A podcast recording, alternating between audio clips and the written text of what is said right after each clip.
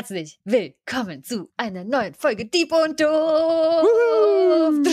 Das war quasi eigentlich die Ansage nur als Drum-Solo. Das verstehe ich nicht. Hast du nicht gehört? Das war so richtig so Beat und dann hinterher war der Drrrr, Ah. Doof. Naja, egal. Doch, natürlich. Ich bin Ah. da. Schön. Schön, äh, wir sind da, ihr seid da. Kann losgehen. Erste richtige Folge im neuen Jahr. Wer ist denn da? Hallo Benson. Franziska, vielen Dank für die Begrüßung. Ja, Ich Gerne. wünsche dir, wünsche dir Immer nochmal dir und allen anderen ein äh, frohes neues Jahr. Auch wenn wir das schon mal getan haben. Jetzt nochmal mit der richtigen, ersten richtigen Folge. in diesem Jahr. Ja, die, diesem so, die, also wirklich, ich glaube, wir denken ja immer, oder ich denke ja an Verpeiltheit und Doofheit. Und ich glaube, das ist wirklich der Part von Doof bei Dieb und Doof hier. Der bin einfach ich. Und zwar nicht mit dem Nee, ne? Inhalt, sondern mit so Technikkram, wie wir heute schon wieder festgestellt haben. Ne? Als Seit einem Jahr dieses Gerät und heute mal ein bisschen verstanden, wie es funktioniert. Aber eigentlich Ja, musst äh, du auch die. Und den die Stecker für, für den Kopfhörer trotzdem in der falschen Buchse. das habe ich erst danach rausgefunden. Das war Teil des Rausfindens. Achso, das war Ähm. Teil des Rausfindens. Okay, du, du challengest dich also selber immer wieder. Stellst dich vor Herausforderungen, um dich selber ein bisschen zu, zu fordern. Ja, aber äh, der wichtige Punkt ist, ich stelle mich vor unnötige Herausforderungen, um mich selbst zu fordern. Ja, aber dann ist es auch ungeplant und unvorbereitet. Ja, Und dann kannst du richtig Problemlösekompetenz beweisen. ganz toll. Ähm, ist doch auch ein Stichwort für das, was uns heute auch noch passiert ist. Ja. Franzi, sag mir doch mal, welcher Wochentag ist denn heute? Du hast mir gesagt, dass heute Mittwoch ist. Richtig. In meiner Welt ist heute erst Dienstag. Ja. Oh, Franzi war nämlich etwas überrascht, als ich äh, eben fragte, bleibt's heute bei der Aufnahme? das hast du nicht gefragt. Du hast du gefragt und passt's Stimmt. oder so. Ja, stimmt. Ich habe gefragt, und nee, und läuft's? Und läuft's ja oder Und so, läuft's. genau. Dann hast du geschrieben, ja, muss laufen, ich mache dann morgen alles fertig. Ich dachte mir so, morgen? Ah. Gib mir möchte- 20 Minuten. Ich möchte, ich möchte heute erfahren, warum es Vögel schaffen, Richtung Süden zu ziehen und zurück. Heute, nicht morgen, nicht übermorgen, jetzt. Ich habe es ja auch kurz in 20 Minuten vorbereitet. Ist doch alles gar kein Problem. Ist ja nicht so, dass da eine, eine Zwischenfolge dazwischen war. Ist egal. Hey, das ist, ähm, Die, Folge, die Frage ist aus dem letzten Jahr. ja, das ist aber auch das Parkinson'sche Gesetz. Kennst du doch. Nicht? Ich vergesse viele Sachen. Das Parkinson'sche Gesetz besagt, dass Arbeit, also eine Fähigkeit von Arbeit ist, dass sie sich in dem Maße ausdehnen kann, wie Zeit für ihre Erledigung bleibt. So. Okay. Ich kenne nur, ähm, ich habe äh, so lange ein Motivationsproblem, bis ich ein Zeitproblem habe. Es geht in die ähnliche Richtung, oder? Auch das, aber äh, das Beispiel tatsächlich mit dem Parkinson'schen Gesetz ist halt, dass wenn du sagst, hey, du hast jetzt irgendwie zwei Wochen, um die Folge vorzubereiten, dann dauert das eben auch zwei Wochen. Und dann aber sagst, Franzi, wir nehmen heute auf, ne? Und ich sage, uh, gib mir 20 Minuten, dann dauert es halt nur 20 Minuten. Ob es da qualitative Unterschiede gibt, werdet ihr ja gleich sehen. Hat ja gerade schon fast länger gedauert, wieder diese Folge überhaupt technisch gesehen anzufangen. ja, eben. Okay, aber Franzi, was nimmt denn so viel Zeit weg? Was, was bringt dich denn so durcheinander, dass du Ah, Tage das, verwechselst, dass du wenig Zeit zum Vorbereiten hast? Ja, Ja, ist dann noch ja nicht so alt. Das ist ja jetzt quasi die Frage. Unsere aktiven HörerInnen wissen natürlich, dass ich letzte Woche, Montag, einen neuen Job angefangen habe und wieder arbeiten bin, nachdem ich ein halbes Jahr lang, sechs Monate nicht gearbeitet habe. Und nicht nur war ich seit sechs Monaten das erste Mal wieder arbeiten, Vollzeit, habe auch noch das Berufsfeld gewechselt und muss auch noch von quasi möglichst viel analogem Arbeiten, mit den Händen arbeiten, bin ich umgestiegen auf alles, aber wirklich alles digital machen. Am Rechner. Digital, Franzi. Digital, Franzi, ja. Die personifizierte Digitalisierung.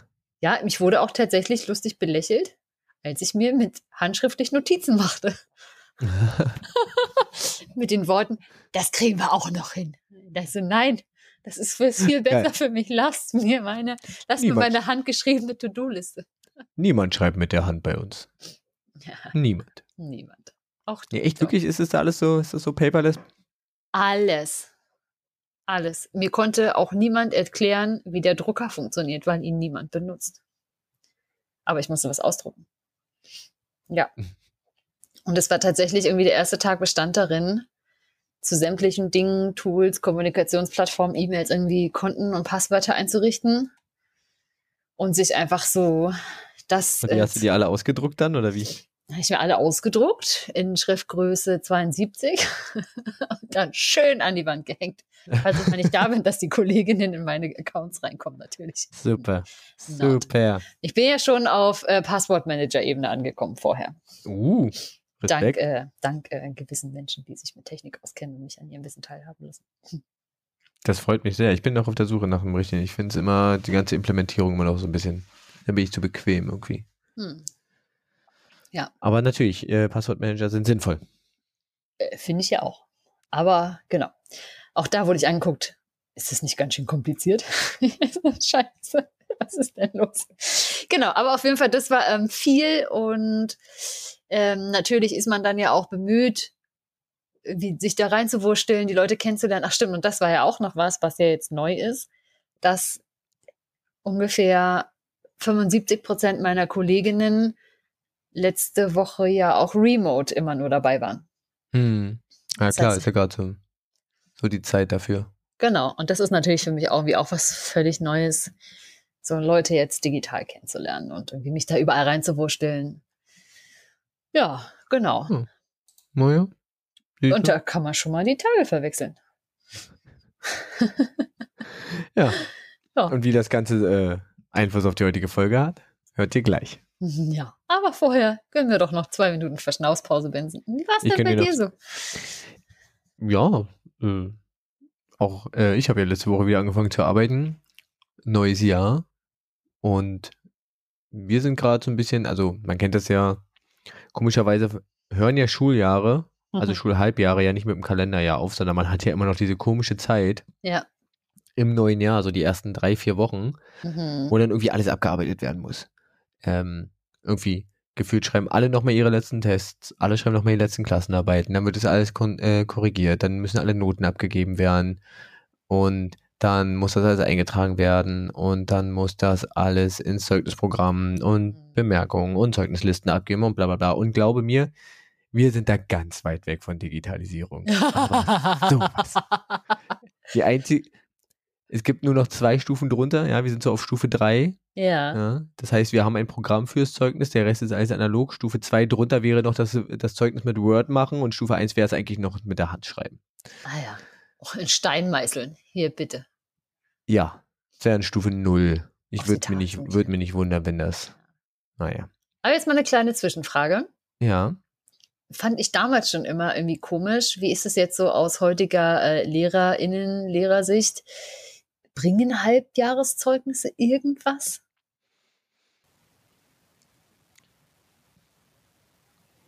Jein, ja. Kommt, kommt auf den Jahrgang so ein bisschen an. Ah, okay. Also bei, bei Leuten, die, ähm, bei Leuten, die in der 10. sind, kurz vor Abschluss, das ist ja meistens die Zeugnisse, mit denen sie sich initial erstmal bewerben, bevor sie dann das zweite nachreichen schon mal. Ja. Ähm, dann ist es natürlich auch so ein, so ein Gradmesser, gerade für jetzt 9. und 10. Ähm, hinsichtlich erster Abschlüsse, also in der 9. erster Abschluss, dann schreiben sie die erste Abschlussprüfung, die müssen sie bestehen. Die zweite Bedingung ist ein bestimmter Durchschnitt auf dem Zeugnis und dann Mhm. siehst du halt im Halbjahr schon mal, geht das gut, geht das nicht gut, ist das knapp, wo muss ich irgendwie dran doktoren.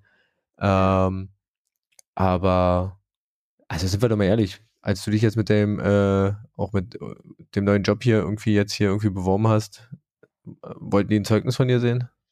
Nee, nicht mal ein Arbeitszeugnis tatsächlich. Ja, siehst du. Also, und dann, dann weißt du, äh, dann denkt man so, okay, vielleicht noch ein Endjahreszeugnis, selbst das wollen sie nicht sehen, und dann weißt du, welche Stellenwert ein Halbjahreszeugnis hat. Ja. Also, es ist, glaube ich, eine ganz gute Übersicht. Ist halt irgendwie so ein offizielles Dokument. Hm. Ähm, wir machen das ja tatsächlich so, dass wir nochmal in der Mitte des Halbjahres jeweils so einen Elternsprechtag haben, wo die Eltern nochmal eine Notenübersicht kriegen. Das heißt, sie Mhm. bekommen irgendwie zweimal, eine, zweimal im Halbjahr eine Notenübersicht. Eine einen aktuellen Stand oder ein offizielles Zeugnis. Mhm. Und dann, ähm, ja, war es das eigentlich. Ja. Interessant also bei solchen Sachen dann vielleicht auch eher so, wir müssen ja wieder äh, so Arbeits- und Sozialverhalten auch bewerten, was dann teilweise irgendwie total schwammig und schwierig ist. Ich meine, klar kennst du die Kids, aber manche Formulierungen sind halt da auch, in, also du hast ja da auch so ein vorgegebenes Ding, du schreibst ja heutzutage keine Einschätzung mehr mit der Hand. Das haben, also das machen wir zu Endjahreszeugnissen manchmal noch Mhm. zusätzlich, so ein, so ein Brief äh, an die Kids, was dieses Jahr gut lief, wo wir uns darüber gefreut haben und sowas. Also nochmal sowas Persönliches, machen wir dann zum Endjahr immer noch. Ja. Aber das ist halt auch so ein Ding, weil, äh, das wir gut finden, Mhm. was wir machen. Weil Ja. äh, in unseren in unserem Verständnis dahingehend Zeugnisse halt tatsächlich auch so wenig aussagekräftig sind. Mhm. Gibt ja auch genug Kritik an Noten. Ja. Also und ja, von daher, also was so ein Halbjahreszeugnis jetzt, weiß nicht, ist halt so ein Abschluss, ist halt so ein, so ein Abschluss von einem Semester. Ja, okay. Mehr ist es ja auch nicht. Ja. Genau, aber es ist halt immer ein bisschen stressig. Also gerade wenn du Leuten hinterher rennst, die irgendwie dir noch Noten geben müssen, Mhm. ähm, wenn dann, wenn du irgendwie Fehlzeiten noch machen musst und dann Notenkonferenzen und ach, und was weiß ich alles und dann, keine Ahnung. Das ist, ist auf jeden Fall auch ein bisschen stressig. Klingt aufwendig, sag ich mal so. Ja, es ist, also für den jetzt sehr geringen Nutzen, glaube ich. Ja. Weiß ich nicht. Mhm. Ja. Ja. Okay. Na gut, das veraltete System Schule. Wieder ein kleiner. Richtig, das Ausschnitt aus der- Schule. Ja. genau. Ja. Haben wir schon immer so gemacht. Ja. Ja. Und ähm, ich bin ja auch, bin ja bei uns an der Schule auch in der AG Digitalisierung drinne. Und ähm, das ist, ist, ist total schön. Die gibt es tatsächlich auch erst seit, naja, ich glaube Anfang dieses Schuljahres. oh wow. Weil wir einfach mal jetzt wirklich äh, nach im zweiten Jahr äh, Pandemie dann auch mal gekriegt haben, hey, zur Digitalisierung wäre ja eigentlich doch mal ganz geil, wenn wir das jetzt doch mal endlich in Angriff nehmen und nicht nur immer so vor sich hin und her, äh, vor sich her schieben. Ja, und dann sitzen halt irgendwie acht Lehrkräfte, Ja. die gesagt haben, okay, sie haben da irgendwie Interesse dran, wollen es voranbringen und müssen sich dann erstmal darum kümmern, dass sie überhaupt irgendjemanden kriegen, der ihnen äh, mal so ein paar Sachen erklären kann. Also im Sinne von, wir kommen nicht an alle Infrastruktur bei uns ran, weil es irgendein externer Dienstleister ist, der aber auch nicht alles rausgibt und wir würden gern vieles machen und haben aber überhaupt keine Zugriffsrechte zu. Und dann schickt, wird irgendjemand vorbeigeschickt, Mhm. ähm, der dann unser Ansprechpartner sein soll, der natürlich auch noch für drei andere Schulen zuständig ist. Ja. Und der kann aber eigentlich auch nicht mehr als zu sagen, ja, naja, ich kann dich ein Programm installieren auf den Rechner, dafür habe ich Zugang. Ähm, Äh, Und wenn der Drucker mal kaputt ist, kann ich dir gerne mal einen Toner wechseln. wow. Und dann denkst du, ja, das kann ich auch alles. Warum kommst du von einem externen Dienstleister, den das Land irgendwie damit beauftragt hat? Das ist doch Blödsinn. Weil er das Passwort hat. Das Administratorin in Passwort. Richtig. Und Und damit dafür brauchst du die Leute.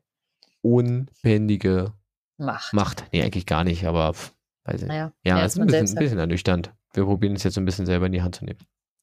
Sind damit aber trotzdem weit hinten dran im Vergleich zu anderen. Ja. Ja. Und Nicht schlecht. ansonsten geht das alles seinen Gang.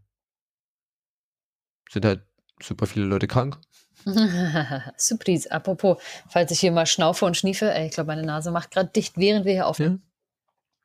Interessant. Muss vielleicht Können wir, live, können wir mal- live dabei sein. Ab Vielleicht und zu mal hochziehen hier. Ab und zu mal was. Scharfes essen. Entschuldigung, da muss ich kurz hochziehen. Es tut mir leid. Das soll man nicht machen, aber ich weiß jetzt nicht, wohin damit. Ich wollte jetzt nicht in so ein riesen Taschentuch reinschnolzen. Ja, ist richtig.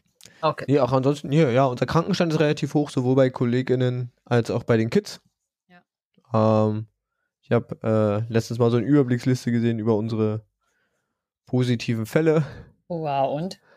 Und da ist so eine A4-Seite in Schriftgröße 10 oder 9. Nur Kids. Krass. Und, ja. Gut, irgendwann sind die hoffentlich alle mal durch, ne? Oder habt ihr eigentlich auch so Erfassung, wer schon zwei, ob es irgendwie zweifach erkrankte Kinder gibt? Oder sind die. Ähm, wenn, dann sehe ich die nicht. Ich kann das nur über meine eigene Klasse sagen. Naja, gab es das schon zweifach? Da gab's? Nee, das glaube ich nicht. Hm. Nee. Aber es gibt Leute, die schon mehrfach in Quarantäne waren, auf jeden Fall, weil sie irgendwie mit Leuten in Kontakt waren, die das und das. Also das auf jeden Fall. Ist alles schwierig. I know the problem. Ist alles schwierig. Die Luftfilter stehen immer noch unausgepackt äh, auf Paletten äh, im Raum rum. Hm. Dafür haben wir, glaube ich, jetzt schon alle Corona-Schnelltestarten durch, die es gibt. Okay, Also, ich glaube, alle Firmen. nicht schlecht. gefühlt jede Woche eine andere. Okay. Da machst du mal zwei Tropfen, da mal drei Tropfen. Naja. ich baller mal alle Tropfen drauf, ist scheißegal, denke ich mir. Jo. Mir, hilft viel, hilft viel. Gut. Genau, Gut. apropos viel, hilft viel. Was ist denn dein Podcast-Getränk heute? Mein Podcast-Getränk ist, weil ich, ja denk, weil ich mir ja auch dachte, kalte Jahreszeit, nicht, dass ich krank wird, habe ich mir mal eine heiße Zitrone gemacht. Eine heiße Zitrone. Mit einem kleinen Schuss Agavendicksaft drin. Ich dachte, ich dachte schon, jetzt kommt irgendwie ein kleiner Schluss rum. Korn. Oh kle- mit einem kleinen Schuss Korn Oh. oder Goldi. Oh Gott, hier so ein günstigen Jagertee. Okay, aber apropos kalte Jahreszeit. Mhm. Franzi, ist ja eine super Überleitung. Ähm, Ach so, ich darf mein. Podcast-Getränk nicht mehr sagen, nee. So weit du sind hast wir schon gesagt, du gekommen. hast, Franzi, was hast du denn für ein Podcast-Getränk? Ich habe gesagt, ich habe eine angesoffene Mate. Vorhin hast du erst mal gesagt, hm, ich habe gar keins, dafür gibt's heute keins. Ja, auch das müssen wir ja auch mal verraten. Nicht, dass die Leute denken, wir haben es vergessen. Wenn sie mag, fragen sie nicht mehr. Oh Gott, warum es gab er aber mal eine Zeit, da gefragt? habe ich echt so, da war das Geilste, was du morgens so nach einer, nach einer durchzechten Nacht haben kannst, oder äh, als ich noch nachts gearbeitet habe, war das Geilste morgens so eine angesoffene Mate, wo die Kohlensäure schon raus ist. Nee, Spezi. Immer nach dem Suff immer Spezi. Ja, ich meine ja nicht nach dem Suff, sondern wenn du, äh, wenn du halt die Nacht durchgearbeitet hast. Also Willst nicht du mal betrunken warst, einfach nur durch irgendwie lang gearbeitet hast oder sonst irgendwie. Und dann morgens so eine, so eine Mate, wo die Kohlensäure dich nicht irgendwie im Hals kratzt, sondern einfach nur, Nee, ist wie nee. Eistee dann. Ah nee, wenn ich so richtig durch bin und dann noch irgendwie so, ein- so ein quasi koffeinhaltiges Getränk, dann komme ich in so einen ganz eigenartigen Zustand. Das geht nicht. Hm. Sowas irgendwie, sowas halb aufgeputscht ist, aber eigentlich würde es schlafen gehen, ist es irgendwie Ja, schwierig. ja, ja, vielleicht, weiß ich nicht. Ich fand's geil. Mach doch nochmal mit deiner Überleitung. Das war doch, Äh, das ich war doch die gerade so Überleitung nochmal. Überleitung aus der Hölle. Hier, kalte Jahreszeit. Vögel Ja. sind nicht da. Franzi, warum nicht? Na, weil sie dahin fliegen, wo es wärmer ist, weil es dann mehr zu fressen gibt. Klasse, danke. 15 Minuten Geplänkel, das war's für heute. Dieb und Doof, ihr erreicht uns unter. Herzlichen Dank. oh. Gut, Franzi, wie schaffen Mann, es denn ich wieder das- zurück? 20 Minuten dafür, ne? Wie schaffen sie es denn wieder zurück? Oh, wie? Ah, jetzt muss ich dir doch die Frage beantworten. Ja, ich auch die. Frage beantworten. Also, ich stelle sie nochmal. Mhm. Ist, ist eine Hörerfrage, sie ist schon relativ alt und wir wollen das ja auch ähm, richtig angehen. Ja. Der Mensch, der, das, äh, der die Frage gestellt hat, wartet ja auch sehnsüchtig auf die Antwort. Liebe Grüße an dieser Stelle. Und Franzi, wie schaffen wir es Vögel Richtung Süden zu fliegen und wieder zurück, ohne sich zu verfliegen? Hm. Das war so, glaube ich, grob die Frage. Und Genau. bitte. Also, man muss eigentlich fragen, wenn man ganz korrekt ist, auch nicht mal, wie orientieren sich Vögel, sondern wie navigieren Vögel eigentlich? Mhm. Mhm. Denn orientieren ist ja die eine Sache, aber irgendwie wissen, wie man diese Orientierung einsetzt, um dorthin zu kommen, man, wo man hin möchte, das ist ja dann wiederum die Navigation. Korrekt. Und deswegen, das ist sehr, sehr spannend. Man beobachtet ja ne, von Vögel ähm, fliegen von Europa, so bis in südliche Afrika oder von Skandinavien bis zum Mittelmeer. Und es ist tatsächlich so, dass ähm, ungefähr jährlich rund 50 Milliarden Zugvögel unterwegs sind. Milliarden. Milliarden. Wir reden richtig über Milliarden. Ja, ja, nicht Millionen, Das Milliarden. sind neun Nullen. Das sind neun Nullen. Okay. Also zehn, wenn du die von der 50 mitrechnest. Ach so, ja, ich habe generell Milliarden. Okay, ja, dann Genau. Äh, Und die finden mehr oder weniger ähm, alle präzise ihren Weg. Und diese Route ist meistens sehr, sehr geradlinig, wenn sie nicht irgendwelche Bögen oder Schleifen fliegen müssen, an so Alpen vorbei oder am Himalaya vorbei. Und tatsächlich ist es so, dass auch pro Vogelart sich bestimmte Routen etablieren. Und also also, gibt es da quasi so den, den Storchen Expressway und den Ja, Schwalben- also sowas zum Beispiel, und das hat tatsächlich auch, und da komme ich gleich noch ein bisschen näher dazu, dass tatsächlich auch bestimmte Vogelarten ähm, nicht nur bestimmte Gebiete haben, in die sie fliegen, auf bestimmten Routen, sondern tatsächlich, dass sie auch ähm, pro Art unterschiedliche Längen fliegen, die aber in der Art quasi ähnlich sind. Mhm. Okay. Genau. Und man hat gesagt, okay, woher kennen die denn irgendwie ihre Richtung? Und scheinbar einfach kann man sagen, das liegt in den Genen. Hat man so überlegt äh, oder beobachtet, dass bei auch Zugvögeln, die in Gefangenschaft aufwachsen, dass man bei denen auch diese Zugunruhe feststellt.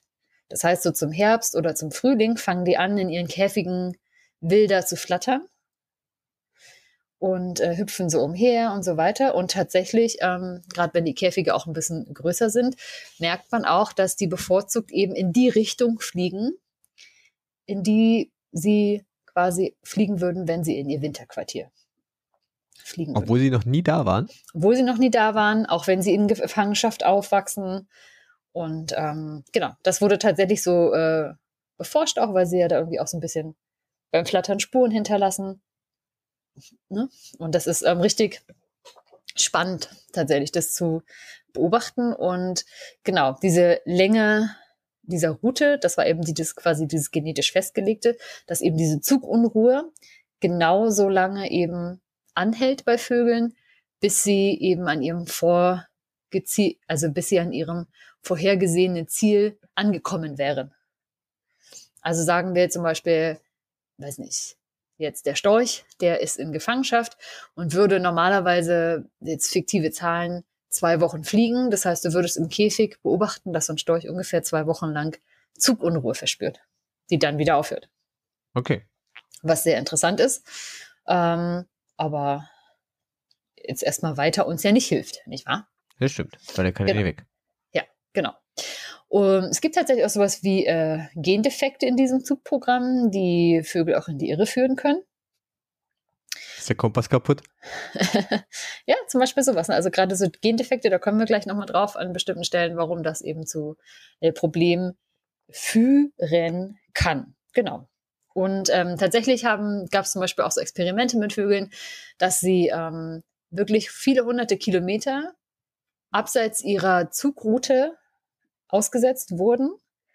Und ähm, tatsächlich Jungvögel in dem Fall, die eben noch nie äh, quasi in dieses Saison- oder Winterquartier geflogen sind, die fl fliegen dann einfach starr in diese Richtung. Das ist dann, die sind orientiert in eine Richtung, kommen aber nicht in ihrem Winterquartier an. Bei Altvögeln jedoch, die die Route schon ein paar Mal geflogen sind, die kann man auch mehrere hunderte Kilometer abseits dessen aussetzen und die finden trotzdem wieder und können halt zurück navigieren an den Ort, wo sie immer überwintern. Oh, okay. Ja?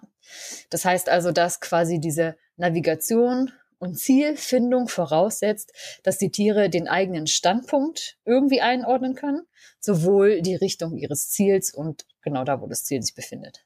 Und mhm. da hat man eben beobachtet, dass eben anscheinend Vögel oder Jungvögel diese Orientierung lernen müssen, beziehungsweise ihre Messinstrumente, davon haben sie ein paar, dass sie die erstmal eichen müssen mhm. indem sie das quasi beigebracht bekommen oder sich einmal eben orientieren an ihrem Erstflug. Okay. Genau.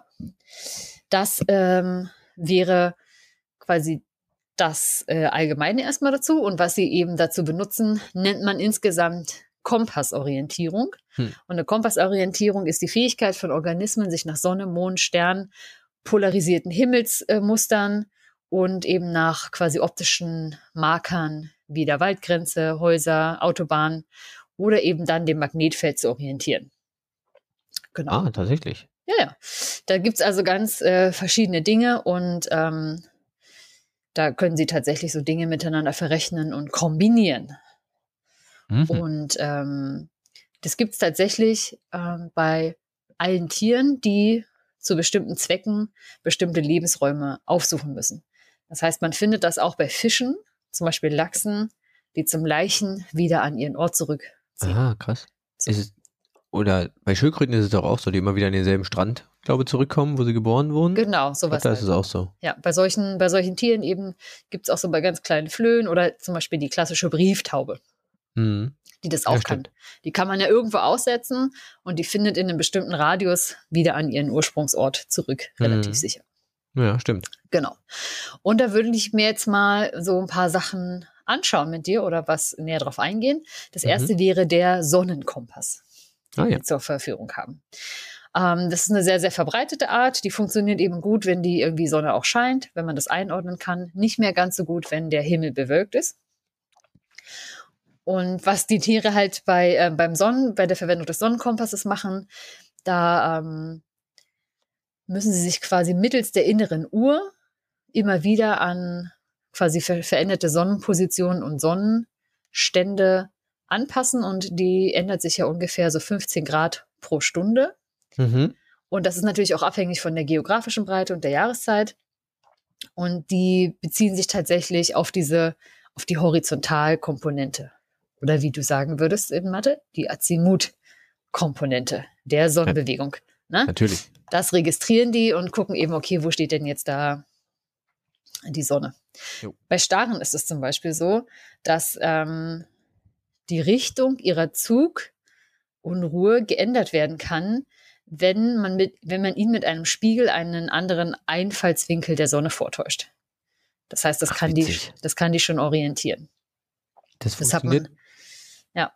Ja, Das funktioniert. Nee, ich meine, das funktioniert bei, ähm, ich glaube, bei Mücken und Motten ja auch so, weil die sich nachts an der Stellung des Mondes orientieren. ja, Und deswegen fliegen die immer um äh, Lampen herum, Ja. weil die immer denken, das ist der Mond. weil es die hellste Lichtquelle ist quasi. Ja. Genau, weil sie sich daran orientieren. Und dann wird der Kreis natürlich immer kleiner, dann fliegen die da immer nur rum. Mhm. Zum, Ah, ja, genau, bitte. ungefähr so ähnlich kann es sein, genau. Und ähm, genau, außerdem ähm, ist es so, dass die sich weiterhin dann quasi auch noch am Sternenkompass orientieren, was ich am allerkrassesten finde, wenn ich mir vorstelle, dass Vögel tatsächlich wahrnehmen, wie Sterne am Himmel stehen. Und wieder das äh, Licht zum Beispiel. Krass. Hm, ja. Ähm, genau, wie das Licht quasi steht. Und dieser Sternenkompass, der ist dann aber auch mit dem Erdmagnetfeld gekoppelt. Das gucken wir uns dann gleich nochmal an. Und was ich da ähm, interessant fand hier, dass äh, Dressurversuche bei zum Beispiel Indigofinken ergeben haben, dass Jungtiere die Teile des Himmels ähm, erlernen, die am wenigsten zu rotieren scheinen und die sie dann als Orientierungsmarken benutzen. Das sind Hm. sowas wie zum Beispiel diese zirkumpolaren Sternbilder, die du ja das auch das ganze Jahr sehen kannst. Ja. Und ähm, genau. Und die nutzen halt vor allem eben natürlich Tiere, die nachts wandern. So, und ähm, die haben aber tatsächlich, und das war sehr spannend, das hat dieser Stephen Emlin von der University of Michigan rausgefunden, dass Indigofinken zum Beispiel keine angeborene Karte haben, sondern die ähm, müssen die tatsächlich erst auch lernen. Also ne, das ist wie mit diesem Eichflug quasi bei den bei anderen Tieren, die auch tagsüber fliegen Hm. orientieren sie sich dann nämlich wirklich an ähm, der Rotation des Himmelsgewölbes und am Polarstern auf der Nordhalbkugel. Und wie sie den eben zu interpretieren ha- haben, lernen sie ähm, Beim ersten Flug. Beim ersten Flug. Und es ist tatsächlich aber so, dass sie gezeigt haben, dass auch Tiere, die in Gefangenschaft aufwachsen und später freigelassen werden, das trotzdem immer noch erlernen können. Aber die müssen es alle lernen von anderen Vögeln, die, also sie kriegen es beigebracht, indem sie halt anderen Vögeln wahrscheinlich erstmal hinterherfliegen. Genau, das sich, sieht man ja und sich oft. den Ne? Weg merken. Genau, das sieht man ja oft, wenn Flügel, Vögel, oh, Vögel fliegen. Flügel, Vögeln. ähm, wenn die äh, fliegen, dass die auch immer so in so ein, so wie so Dreiecke oft fliegen, so viele Ja. Zugvögel. Und da haben sie ja vorne zum Beispiel einen Vogel, Ein der. Leitvogel. Ein Leitvogel. Genau. Oder eine Leitvögelin. Ich weiß nicht. Was ist der, der weibliche Vogel? Die Vogel? Das Vogel? Oh, Noch nie drüber nachgedacht. ich weiß es nicht. Kann jetzt jeder mal für sich googeln. Genau. Leit Leithenne. Genau. Oder dass man ja auch zum Beispiel sieht, dass wenn Vögel in Schwärmen fliegen, dann ergibt das ja ein recht, recht homogenes Bild. Also da ist Mhm. immer irgendwie so ein Leitvogel, der so eine Route angibt und dem scheint ja gefühlt der ganze Schwarm zu folgen. Ja, das stimmt. Genau. Das stimmt. Und während sie da eben so lang fliegen, nehmen die ja sehr, sehr viele Dinge wahr, wie sind so bestimmte Sonnenstände, Polar Polarisation und dann eben kommt dazu gleich das Erdmagnetfeld, das wir ähm, genau nochmal gleich näher erläutern. Aber mit all diesen Dingen scheint es so, dass sie sich eben so eine Art kognitive Landkarte basteln. Das heißt, sie haben das Wissen, wo sie sich befinden und welche Richtung sie eben an der Stelle einschlagen müssen, um ihr Ziel zu erreichen. Okay. Und jetzt dieser Magnetkompass, und das ist ja das Allerkrasseste, weil man ja irgendwie, das ist das, was ich noch so im Kopf hatte, dass man immer sagt, dass die sich, dass sie irgendwie was Magnetisches im Schnabel haben und sich daran orientieren würden. Ich weiß nicht, ob du das auch schon mal gehört hast, aber. Also so ein, so ein Metallschnabel, der vorne so rot oder blau eingemalt ist, je nachdem, in welche Genau. Richtung er zeigt. Kompassnadelmäßig, genau. Kompassnadel, genau. Ja. Und aber das ist eben quasi das Wichtige, weil die Orientierung anhand des Erdmagnetfeldes mit Mhm. diesem eben Magnetkompass erst ermöglicht, sich eben in jede beliebige Richtung relativ dazu zu bewegen. Und das ist das, Ja. was sie eben merken, den Unterschied quasi, wie sie relativ sich zum Erdmagnetfeld ähm, bewegen. Und sie registrieren eben dabei nicht eine Nord-Süd- oder Ost-West-Ausrichtung, sondern unterscheiden eher zwischen den Richtungen zum Pol oder zum Äquator.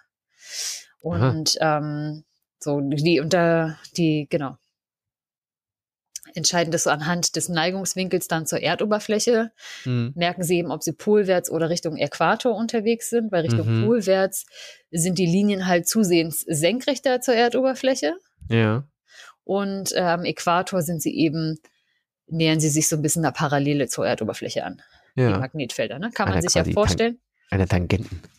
Ne? Also ich meine, wenn man sieht, dass dieses Bild vor sich hat, das ist die Erdkugel und dann Mhm. ne, oben und unten sind die Pole und dann drumherum wie so zwei Ohren sieht es, fand ich immer aus, Aber Moment, warte mal. sind die Dann ist es doch an den Polen eher senkrecht. Ja, ja, habe ich ja gesagt, an den Polen senkrecht. Nee, ich glaube, das ist andersrum gesagt. Ich glaube, das ist gerade am Äquator senkrecht. Auf jeden Fall habe ich gesagt, am Äquator parallel, vielleicht habe ich davor genau, aber an den Polen ist es senkrecht und am Äquator sind sie quasi fast Genau. parallel. Ja, okay. Und je nachdem, wie sich ja dieser Neigungswinkel verändert, können Vögel orientieren, zum Beispiel in welche Richtung sie jetzt unterwegs sind. Ah, ja, allein, stimmt. allein daran.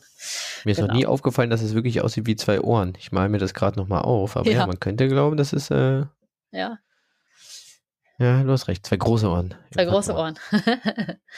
genau.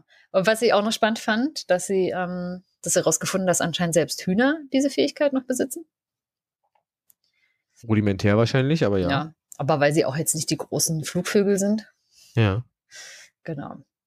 Ähm, ja, und was aber richtig krass ist, und das habe ich jetzt, das äh, finde ich spannend, da gehen wir gleich nochmal näher ein, dass Forscher mittlerweile davon ausgehen, dass die Vögel die Feldlinien, also des Magnetfeldes, Mhm. ja. tatsächlich mit dem Auge wahrnehmen. Also sie regelrecht Oh. sehen können. Sie können quasi in die Matrix gucken. Ja, quasi, ja. Genau. Und äh, dazu tatsächlich hat man in der Netzhaut von Rotkehlchen und Tauben sogenannte Kryptochrome, das sind Proteine, identifiziert, die sensitiv auf das Erdmagnetfeld reagieren und während der Zugzeiten tatsächlich anscheinend verstärkt Signale an spezifische Hirnregionen weitergeben. Krass. Ja. Also Und doch das- sowas wie ein. Hm, na, warte mal. Nee. Nennen wir gerade sagen, Superpower. doch sowas wie. Ja, Superpower. Ja, das, das, das, das erklärt alles. Eine Superpower. Genau.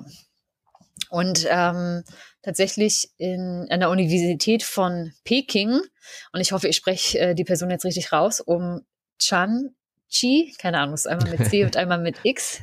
Ja, Entschuldigung, super. mein Mandarin ist nicht so gut.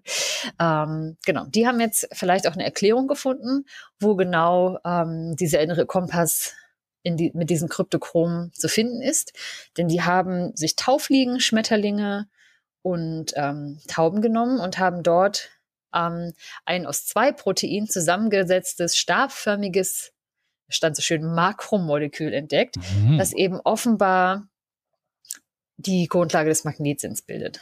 Und diese Biolo also biologischen Elementarmagnete treiben irgendwie frei beweglich im Zellinneren umher und richten sich dann wie winzig kleine Kompassnadeln entlang magnetischer Feldlinien aus. Krass. Genau. Wir wissen halt noch nicht, über welchen Mechanismus dann diese Informationen tatsächlich auch ähm, ins Gehirn oder ans Nervensystem weitergeleitet werden, um verarbeitet zu werden. Das wissen sie noch nicht. Aber sie denken, dass irgendwie die Ausrichtung dieser molekularen Elementarmagnete über Wechselwirkungen dann ähm, mit dem Zytoskelett quasi registriert wird und dann über die Zellmembran irgendwie weitergegeben wird. Okay. Was Das ist doch der irgendwie interne Kompass. Ganz Ja. viele eigentlich. Genau, das ist wirklich wie der interne Kompass und ähm, Das war ganz, also die haben natürlich so Moleküle ähm, im Verdacht, die so ferromagnetisch sind, also vorzugsweise eben Eisen enthalten und haben das ähm, tatsächlich ähm, erkannt, dass das eben in der Netzhaut liegt und haben das eben bei Tauben gefunden und haben das auch mit Monarchfaltern gemacht. Hm. Denn bei denen ist es tatsächlich so, dass die diese Sensoren in ihren äh, Antennen haben. Und das scheint irgendwie auch davon abzuhängen, wie gut diese Antennen belichtet sind. Völlig ja. absurd. Genau. Und deswegen haben die eben systematisch nach Proteinen gesucht, die sowohl Eisenatome enthalten, aber auch mit diesen Kryptochromen assoziiert werden können. Das ja. sind, das sind, glaube ich, diese Proteine, die irgendwie auch für in, in der Wahrnehmung für die, äh, in der Netzhaut für die Wahrnehmung von so blauem Licht irgendwie auch mit äh, verantwortlich sind und haben sich dann halt, und das muss man sagen, ist nicht schlecht, ne, haben sich halt diese Taufliege genommen, denn die haben irgendwie ähm, zum einen diesen Magnetsinn, aber haben nur vier Chromosomenpaare und deshalb ist es sehr, sehr übersichtlich, die gut zu erforschen. Und die haben tatsächlich anhand von äh, Gendatenbanken 14 Proteine ein, auf, also auf 14 Proteine eingrenzen können, die eben diesem gewünschten Profil entsprechen. Und haben eben dann da so einen stabilen Komplex entdeckt, der das eben gut abbilden kann. Genau. Das ist irgendwie sehr, sehr interessant. Und diese isolierten Proteinkomplexe, die sie dann da benutzt haben, verhalten sich halt in der Petrischale wirklich wie winzig kleine Kompassnadeln, die in so einem flüssig, flüssigen Medium schwimmend sich irgendwie entlang magnetischer Feldlinien ausrichten und tatsächlich auch ähm, rotierenden Magneten folgen können. Was? Ach, wirklich? Die können das, die können die dann mit, mit einem Magnet, den sie quasi irgendwie ranhalten, ablenken? Ja. Das ist ja gemein. Ja, genau. Kann man ja so einen Vogel voll verwirren. und die waren wohl auch so magnetisch, dass die Forscher halt tatsächlich so spezielle Kunststofflaborinstrumente verwenden mussten, um irgendwie das nicht aus Versehen mm. zu beeinflussen. Ja, okay. Genau. Aber wie genau das zustande kommt, weiß man eben noch nicht ganz. Tatsächlich ist spannend, dass aber von diesen Proteinen wir Menschen oder andere Säugetiere das tatsächlich auch noch nachweisen. Wow. Was irgendwie sehr interessant ist. Also nicht mehr doll ausgeprägt, aber immerhin. Noch, noch eventuell nachweisbar. Genau. Ach krass. Und, und das ist das quasi, wie das irgendwie, äh, irgendwie in, bei den Vögeln funktioniert und dass da in der Netzhaut bei den Rezeptoren eben solche äh, Proteine das mit drin sind, die wirklich sich wie kleine Kompassnadeln verhalten. Und was halt dazu das Magnetfeld könnte, quasi sehen können. Genau, was dazu führen kann, dass sie eben das Magnetfeld quasi sehen können und relativ gut sehen, wie verändert sich das jetzt eigentlich, ne? wie ist so der Neigungswinkel gerade, was haben hm. wir da. Ja, das ist irgendwie richtig äh, spannend, fand ich. Und was man halt noch nicht ganz genau weiß, ist, wie der Vogel eben dann diese Information der Kompasse miteinander vor, verrechnet. Hm. Ne, Gerade auch wenn zum Beispiel ähm, beim, gibt ja auch so Orte mit Magneten, magnetischen Anomalien, wo du gerade gesagt hast, ne, man kann die mit dem, äh, mit dem Magneten irritieren, da weiß man noch nicht, wie sie das genau verrechnen, aber sie denken, dass sie halt diesen Magnet- und Sternkompass eben anhand von Sonnenlauf beziehungsweise äh, Untergang und Aufgang kalibrieren. Hm, also quasi ja, genau. Fehler im Magnetfeld durch andere Informationen, andere äh, Navigationsinformationen ausgleichen. Ja, ja, okay. Genau, also die, die benutzen halt wirklich viele verschiedene Sinneseindrücke, um sich da ein, ein großes Bild ähm, zu basteln. Es gab okay. auch noch was Spannendes, dass sie zum Beispiel gesagt haben, dass Drosseln eine ganze Nacht lang in die falsche Richtung fliegen, wenn sie kurz vor Sonnenuntergang eingefangen werden und ihr Magnetfeldsinn experimentell gestört wird. Und sie korrigieren ihren Kurs erst in der darauffolgenden Nacht, nachdem sie eben zwischenzeitlich mal kurz die Sonne gesehen haben. Huh. Ja. Also die Sonne drückt quasi den Reset-Button. Genau, das oder quasi wieder oder kalibriert, die, kalibriert ja. den Kompass neu. Ja, so eine neue Kalibrierung, weil dann, die sie dann weil, haben. Weil sie dann merken, okay, das passt nicht, das ja. passt nicht zusammen und ja. äh, dann, ja, krass. Genau. Und ja, erfahrene Zugvögel benutzen halt wirklich auch so Geländemerkmale wie Flüsse, Gebirge, Städte oder mhm. Autobahnen, um wirklich dann quasi ganz präzise Orte wiederzufinden. Und was ich auch nicht wusste, dass die anscheinend ein sehr, sehr ausgeprägtes Langzeitgedächtnis haben hm. um das eben wirklich wiederzufinden. Und das sind ja auch lange Wege. Ja. Aber es ist krass, wenn sich dann auf einmal Sachen verändern, wenn da auf einmal ein Haus steht, wenn da auf einmal ein Wolkenkratzer steht oder wenn da auf einmal, weiß ich nicht. Genau, deswegen ist das, das Spannende, dass die sich mehr an, also nicht an einzelnen so Landmarks orientieren, sondern wirklich an Dingen, die Verläufe haben, wie Flüsse, ja. Autobahnen Mhm. Oder Mhm. auch, also ich glaube, wo es dann, also so Waldränder, ne, so, so diese Schneisen, ich glaube, da wird es dann Mhm. schon schwieriger, weil man das schon schneller mal abholzen kann. Ich glaube, so ein Mhm. Fluss Ja, aber auch so, legst du halt also nicht so so, schnell mal um. so Zugstrecken, aber Flüsse vor allen Dingen, ja. Oder, oder Gebirgsketten. Ja. Irgendwie, so. Ja. Mhm.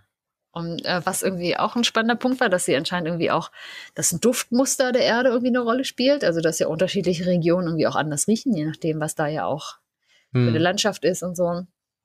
Und ähm, ja, dass tatsächlich ähm, Vögel sogar ähm, von Menschen lernen können. Also wenn du einen Jungvogel hast, das gibt's da, gab es glaube ich auch mal diesen, diesen Film ja darüber, irgendwie Amy und die Wildgans oder so. Äh, ja, Amy und die Wildgänse, die sie dann Fliegen beigebracht hat, glaube ich auch. Genau, und das Ja. tatsächlich, ähm, wenn man also als Mensch mit so einem Ultraleichtflugzeug einmal vorfliegt, lernen die das tatsächlich auch, wenn sie ausgewildert werden, ähm, Ah. den Weg ins Winterquartier zu finden Witzig. und dann wieder zurück. Ja. Und natürlich ist es so, dass, ne, ich meine, so wie der Mensch eben eingreift in die Natur, auch der Klimawandel hier eine Rolle spielt tatsächlich. Denn ähm, es ist tatsächlich so, dass sich ähm, die Gene der Vögel den Umweltbedingungen anpassen Mhm. und dass zum Beispiel heute mittlerweile es Vögel gibt, die früher halt komplett ähm, Zugvögel waren und heute zum Beispiel nur noch Teilzieher, nennt man das dann. Hm, also nicht mehr die komplette Strecke wie früher, zum Beispiel in den Süden Afrikas zurücklegen, sondern vielleicht nur noch bis zum Mittelmeer. Genau, also entweder sie machen ne, kürzere Strecken, Hm. weil weil es halt äh, schneller äh, wieder warm wird oder so. Aber es gibt tatsächlich auch Vögel, wo also in einer Art, wo wirklich äh, nur noch ein Teil überhaupt zieht und ein anderer Teil äh, überhaupt nicht mehr zieht, Hm. sondern einfach, sage ich mal, jetzt hier zum Beispiel in Deutschland bleibt und auf ne, so einen milden Winter hoffen. Das bietet natürlich den Selektionsvorteil, dass sie dann hier vor Ort die besten Brutstätten haben, weil sie ja schon Ja. da sind, mehr Nachkommen produzieren und sich dadurch ja auch mehr durchsetzen. Und es ist tatsächlich so, dass eben das Zugverhalten bei solchen Teilziehern innerhalb weniger Generationen schon verschwinden kann. Hm. Und ähm, dass tatsächlich Peter Berthold ist der ehemalige Leiter der Vogelwarte in Radolfzell, ganz witzig. Ähm, Hm. Schöner Oh, doch, Ort. das kenne ich irgendwo, ja. Ja. Ja. Hm? Und der geht eben davon aus, dass es in unseren Breiten vielleicht in 50 bis 100 Jahren, je nachdem wie schnell wir jetzt äh, sind mit Klimawandel oder aufhalten, überhaupt keinen Vogelzug mehr geben wird. Hm. Das Ja, ich glaube, dass, Ich glaube, das war in dem in der äh, ersten Folge zum, als wir uns mit dem äh, Kuckuck beschäftigt haben, war, wurde es da auch schon erwähnt, dass, ähm, dass man dabei äh, zufällig beobachtet hat, dass ähm, die auf jeden Fall später Ja. losziehen Ja. Und früher zurückkommen und dass das auch Auswirkungen auf das Gelege und also was damals hatte, weil die, wie du sagst, natürlich bessere Brutbre Blut Brutplätze hatten. Ja. Ähm, ja, genau. Und natürlich auch weniger Kraft für, also ein Flug kostet natürlich auch Kraft irgendwie. ja, natürlich, voll, ne? Und wie gesagt, und wenn ich mir vorstelle, dass ich meine, in 50 Jahren, das sind unsere Enkelkinder oder so, Hm. dass da Zugvögel schon auch noch so ein Ding sind von, hä? So wie, weiß ich nicht, wie eine Musikkassette oder eine VHS. Zugvögel? Hä? Was ist Hä? Hä? Hä? Ja. Cool, Papa, du hast das. Du hast das, du hast das äh, Speichersymbol 3D gedruckt. Nein, das ist eine richtige Diskette. Ungefähr so, ja. Aber das war alles das, was es ähm, zu wissen gibt. Ich habe da tatsächlich ähm, schön viel bei Spektrum gespickt. Ich will es ja gar nicht. Ähm, Nein, Spektrum ist eine gute Seite, kann man ruhig mal empfehlen. Ist Spektrum.de Seite. ist äh, für Wissenschaftskommunikation ziemlich cool. Ja. Die haben auch immer tagtäglich irgendwie ein Rätsel, was man lösen kann. ah, nicht schlecht, ja. Hm. Es gibt tatsächlich aber auch ähm, eine, eine schöne wissenschaftliche Arbeit, die man sich dazu äh, reinziehen kann, von der Vogelwarte nämlich. Ja, dann hauen wir die doch in die Folgenbeschreibung, falls jemand tiefer eintauchen Ja. möchte. Und da geht es um das Navigationssystem der Vögel. Da sind auch wunderschöne Abbildungen dabei. Ähm. Und da Ja, gibt es cool. so Versuchsexperimentberichtungen, da kann, Berichte, da kann man sich, wer möchte, richtig schön rein vertiefen. Sehr schön. Cool. Ich fühle mich auf jeden Fall äh, gut. Äh, nicht nur unterhalten, sondern auch äh, habe was gelernt. Ja, also Vögel orientieren sich an äh, vielen Sachen, an Landmarks, an äh, am Sternkompass, am Sonnenstand und ansonsten haben sie noch einen äh, solarbetriebenen Kompass im Auge.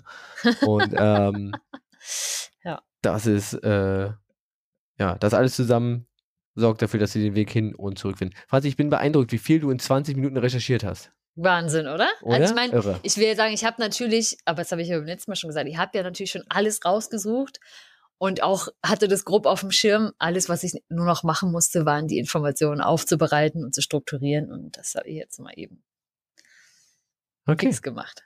alles Ist klar. ja nicht so, dass ich äh, das irgendwie zu, auf die leichte Schulter nehmen würde, ne? Nein, das wollte ich auch gar nicht damit sagen. Ich wollte nur meine, äh, ja, dass ich beeindruckt bin, Ja. äh, ausdrücken. Danke. Bitte.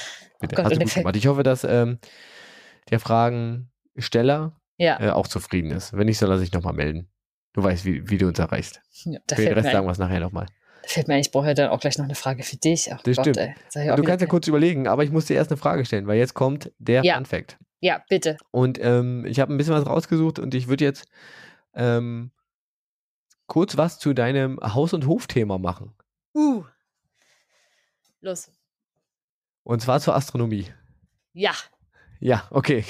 ich dachte, jetzt kommt was. Das ist mein Haus- und Hofthema. bestimmt auch. Aber seitdem du gesagt hast, du hattest Astro in der Schule. Okay. Und zwar gab es bis in die äh, 1850er Jahre Ja. Einen äh, Himmelskörper. Wenn die, wie hast du, in die 1850er? Bis in die 1850er Jahre gab es einen Himmelskörper. Also den gibt es immer noch, aber der wurde zu Ehren König George, George des Dritten, damals Georgium Sidus, also George Stern, Stern genannt. Mhm. Weißt du, welcher Himmelskörper das jetzt ist? Ist das in unserem Sonnensystem? Das ist in unserem Sonnensystem.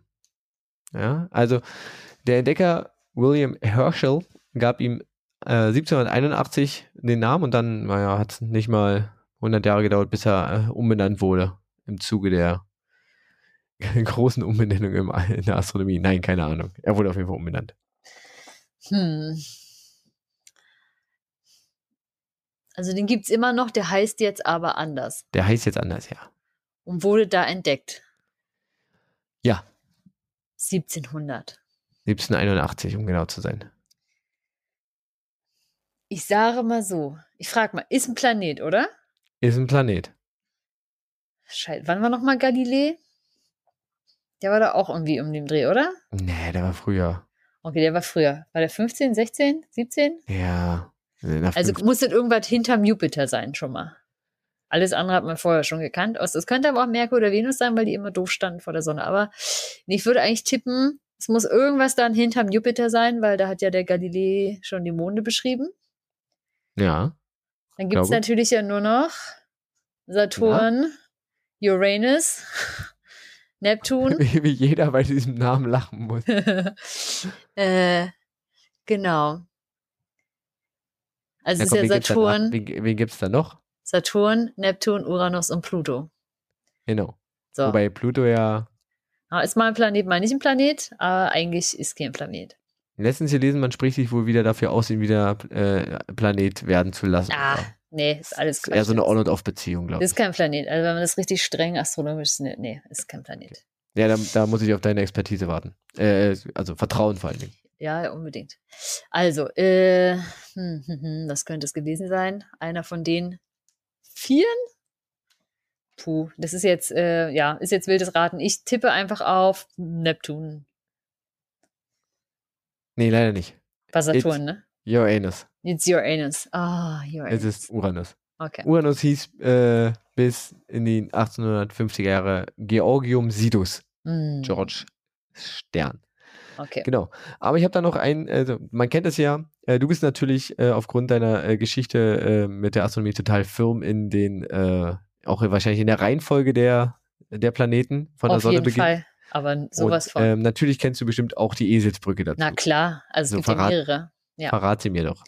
Es ist, mein Vater erklärt mir jeden Sonntag unsere neun, in Klammern Planeten. Ja, oder wenn man Pluto wegnimmt, Das weiß ich nicht. dann wäre es nur unsere Nachthimmel. Ah, unsere Nachthimmel, ja. Ja. Kennst du aber, ähm, ich habe es jetzt, äh, kann ich äh, super empfehlen, das ist meine Empfehlung hier auch total. Wir haben nämlich äh, geschenkt bekommen, also ich nicht direkt, aber ich profitiere davon, einen äh, Tischkalender mit, äh, so ein Tageskalender mit 365 Karten vom Katapult. Yes. Und da gibt es heute Eselsbrücken dazu und da steht das auf Deutsch auch drauf. Und da steht es aber auch äh, auf Englisch und Französisch drauf. Uh, auf Englisch. Ja. So, und äh, ich würde jetzt einfach nochmal als Bonus äh, zum Besten geben. Yes, please. Man, ähm, verzeih mir mehr jegliche Aussprache anderer Sprachen. Schön in, in, im fancy British English. Im fan fancy British Oxford English. Oxford English. Oh yes, please My- do that. My very easy method, just sun. What? Das war's. My very easy method. Just und dann Sun ist S-U-N, Ja. Saturn, Uranus, Neptun. Ah, Die machen okay. sich ziemlich einfach. Yes, very good. Mhm. So, fürs Französische kann ich wirklich nicht garantieren. Ui. Ähm, Ich hab's auch für die. Leute, die äh, des Englischen nicht mächtig, äh, mächtig sind oder nicht so gut, heißt es natürlich einfach übersetzt. Meine sehr einfache Methode, nur Sonne. Im Französischen ist ein bisschen, also wie gesagt, ich probier's. mhm. Mon vieux, tu m'as jeté sur une navette. Ah ja. Ja, ähm, muss man mal gut, aber übersetzt heißt das so viel wie, alter Mann, du hast mich auf ein Shuttle geworfen. Auf ein Shuttle. Was? Quelle, äh, das Katapultmagazin. Katapultmagazin kann man nur empfehlen. Herrlich. Ähm, kann man sich wirklich mal reinziehen, äh, wenn man mal eine Ausgabe liest. Das Schönste ist, äh, sind die Leserbriefe, denn die drucken nur schlechte Rezensionen über sich ab. Das Ja, ist das immer ist sehr super. witzig. Es ist Das ist- sehr witzig. Das ist wirklich das Allerbeste. Gut, Franzi, dann Ja, äh, schließen wir hier mit einer Frage ab. ja, Ich weiß, dass ich nicht drum rumkomme, deswegen versuche ich es gar nicht erst. Hit me. ja. Also, oh, ich habe so. Warte mal, das haben wir schon gemacht. Ähm, Du hast immer gesagt, dein Fragenspeicher ist quasi unendlich. er ist unendlich, aber ich wege natürlich immer auch ab. Ne? Was interessiert mich jetzt wirklich? Was, was ist aktuell? Was könnte unsere ZuhörerInnen interessieren? Und ah, ich, ich, ah, ich glaube, Hm, ah, mm, ah, ah. Nein, doch. Oh. Ich habe zwei Themen. Zwei. Drei vielleicht. Ich, ich, sag dir mal, ich sag dir mal grob, worum die Themen gehen und dann kannst du aussuchen. Okay. Eins hat mit Umwelt zu tun Ja, okay. ähm, und die anderen beiden haben etwas zu tun mit Internet und digitalem Zeitalter.